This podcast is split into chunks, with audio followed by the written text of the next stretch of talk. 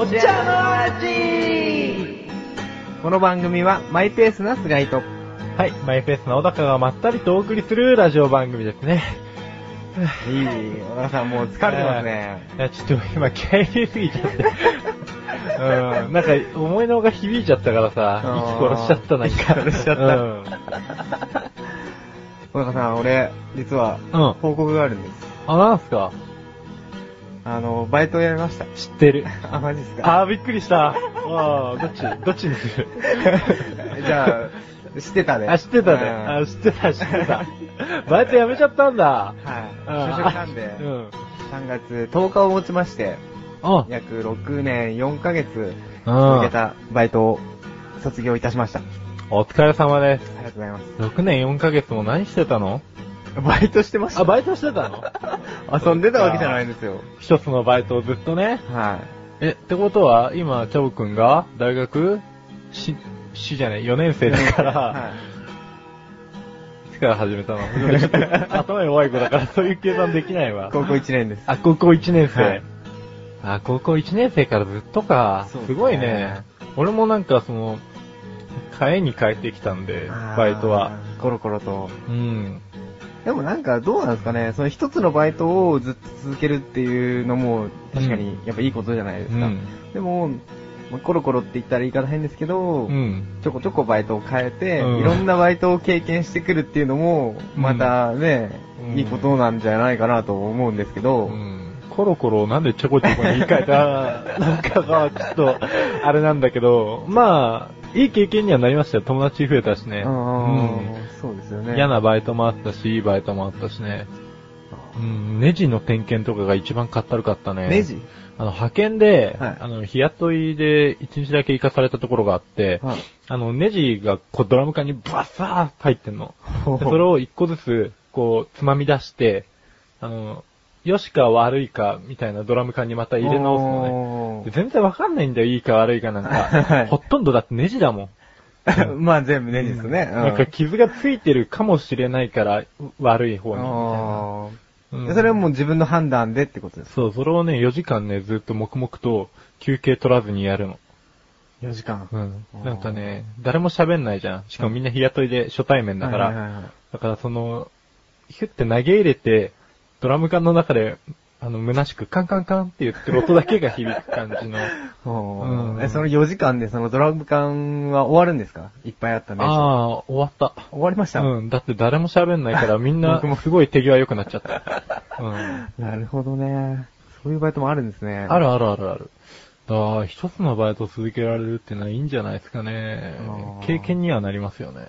確かに、そのおかげで結構面接とかもうん。合格できた部分あるんで。うん、好印象だよね、だって。はい。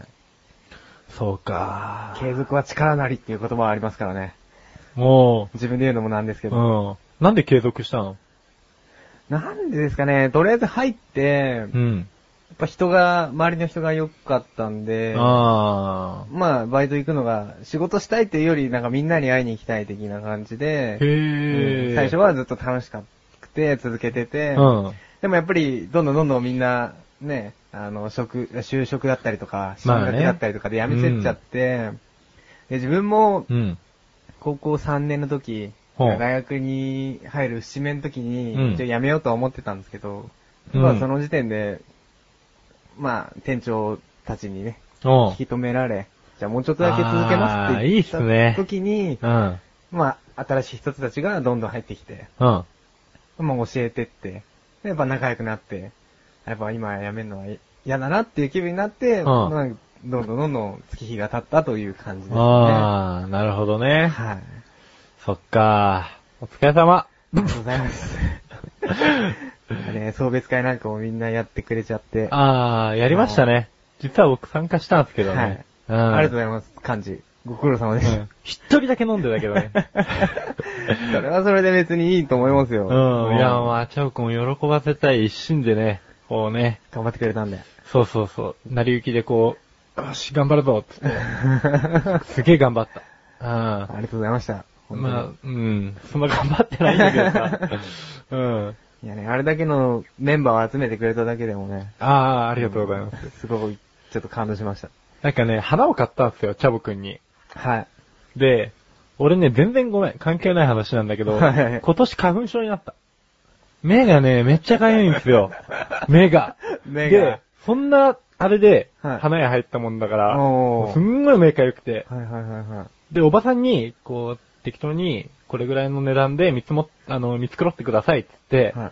言って、花を作ってもらったの。はいそしたら、なんか、花キューピッドを頼みたいっていう男の人が来て、おばさんてんやわんやになっちゃって、はいはいはい。明らかに俺滞在時間がその人のせいでさ、すげえ長引いてさ、長引いてめっちゃ目かゆいのにかゆいんだよ。うん、でもこれもう、チャボくんのためだと。ああ、ありがとうございます。チャボくんのために、と、思いまして。うん。いやね、本当に、なんていうんですかね、6年4ヶ月振り返っても、うん。あの、送別会していただいたメンバーがう、ん。一番仕事しやすかったメンバーでもありますし、うんまあ仲も、仲も良かったメンバーだと思うんでね。黄金期でしたね。うん。あまさに黄金期だと思います、僕は。あの、あ、そうなの、俺はい。結構、そんな感じで言ったら、あ、私さ、黄金期だった。僕のよかった。中で、なんか、その、この前のメンツは第1期みたいな感じで、うんで、あの、みんながいなくなってからが第2期で、で、今の、もうやめちゃったけど、今まで一番近い時のうんバイトのメンバーが第3期みたいな感じになってるんですよ。うん、なんか、よく区切りが見えてこないね。まあ、またそれはね、まあ今度グラフにしてもらって。グラフにうんうんそしたら写真をこうアップさせればいいから。あうんなるほどね。写真はあるかどうかわかんないですけどね。うん、まあ多分ない。十中八九ないね。うんうん。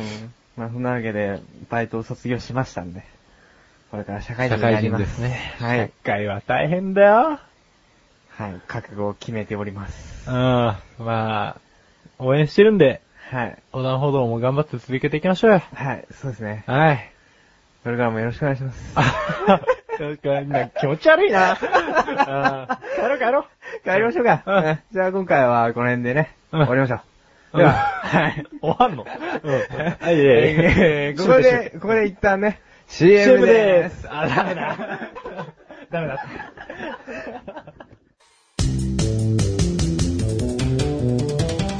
スレチック放送局って何？何ってうちらのことやけど。何をしているところなの？主にネットラジオやねって、すーちゃんあんたもやってるやん。スーちゃんがラジオやってんの？アコちゃんと？そうやで、もうめんどくさいなめんどくさがらないでよ。めんどくさがらないで、皆さん聞いてくださいよ。お、いつの間にか宣伝になってるやん。赤月すずと、吉沢子がお届けする。アスレチック放送局。面白いの？それは分かれへんな今日はね、バームクーヘンについて話をしたいと思います。ちょっとね、バームクーヘンをね、僕は甘く見てましたよ。あんな手軽にどこでも手に入るアイテムにこんな深い歴史があったとは。うん。まあ、そんなに歴史は調べてなかったんですけど。うん。でね、僕は気づいたんですよね。うん。毎回割と食物のことを調べてると驚いてる。うん。まあ、当然ですよね。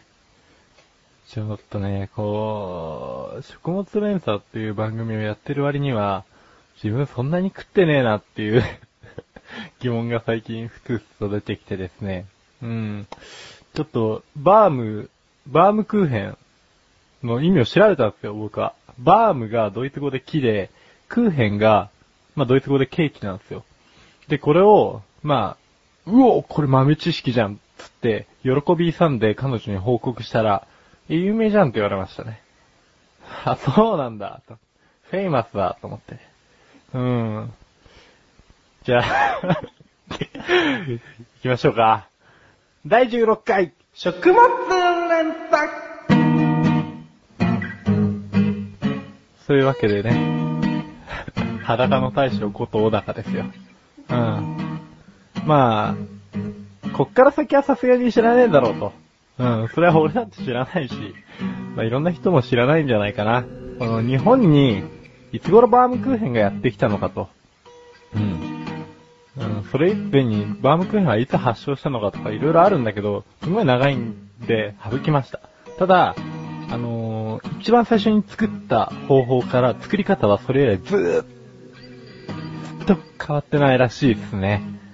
もうあの銀の棒に、もうなんか泥をつけて焼いて、ドローってつけて、また焼いて、みたいな工程を何回も何回も繰り返して、まあ要は木の年輪みたいな模様にするっていう工程は、もうずっと一貫してるみたいなんですけど、あのー日本に来たのは大正8年で、ええカール・ユーハイムっていうね、あの、ドイツ人が、中国から、なぜか中国にいたんですよ、そのドイツ人。わかんねえけど、なんか菓子屋やってたらしいんですけど、うん、中国からね、あの、日本人に強制連行されて、日本に来たらしいです。まあ、進んでこなかったんですね。うん。だから、この、あの、強制連行したやつがいなかったら、日本にバームクーヘンはなかったかもしれないんですよ。いやー、ね、なんか喜んでいいのか悲しんでいいのかね。はい、えー、で、大正11年、11年ですよ。店をですね、横浜に、僕の地元の横浜に出店したんですね。えー、それ以前にちょっと銀座の方でちょろちょろ焼いてたらしいんですよ、鼻歌混じりに。うん。まあ、鼻歌歌ってたのかどうかは知らねえけど、うん。まあ、焼いてた、焼いてましたよと。うん、で、横浜に来て、横浜に来て、ちょっと人気が出てきたあたりで、関東大震災で。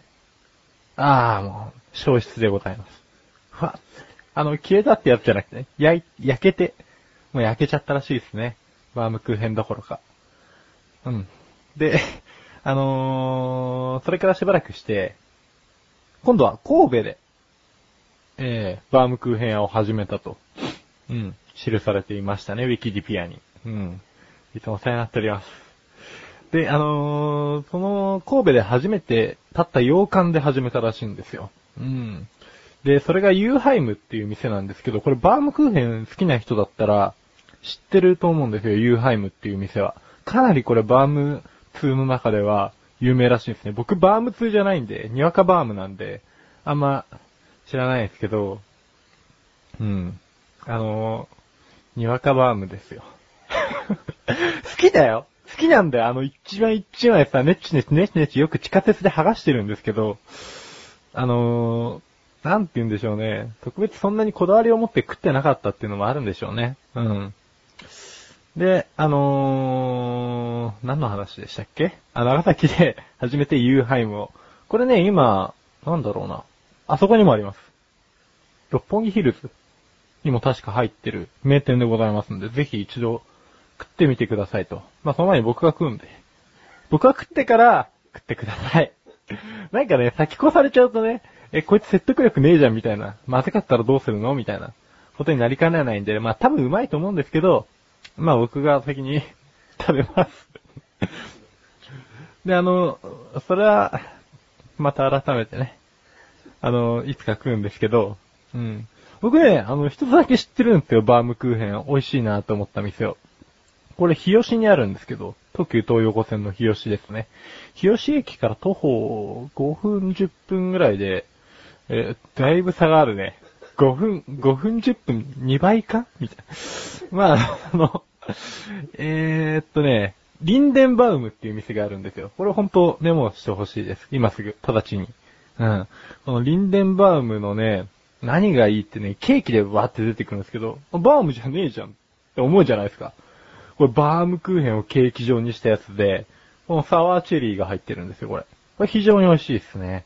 もちろん普通のオーソドックスなバームクーヘンも売ってるんですけど、あれはね、うん、ぜひ一度優雅に、うん、食っていただきたい。高級住宅街日吉にて。うん。慶応大学もあるよ。さ、じゃあ今日はこの辺で、えー、次の話題はですね、あのー似たような感じなんですけど、長崎って出てきちゃったんで、カステラにします。うん、カステラもね、多分ね、なんか、オランダ人とか出てきそうなんだけど、まあその辺はあまり深く関わらず、薄い部分でこう、話していきたいと思います。それでは続きは、後半で、お茶の味はまだまだ続きます。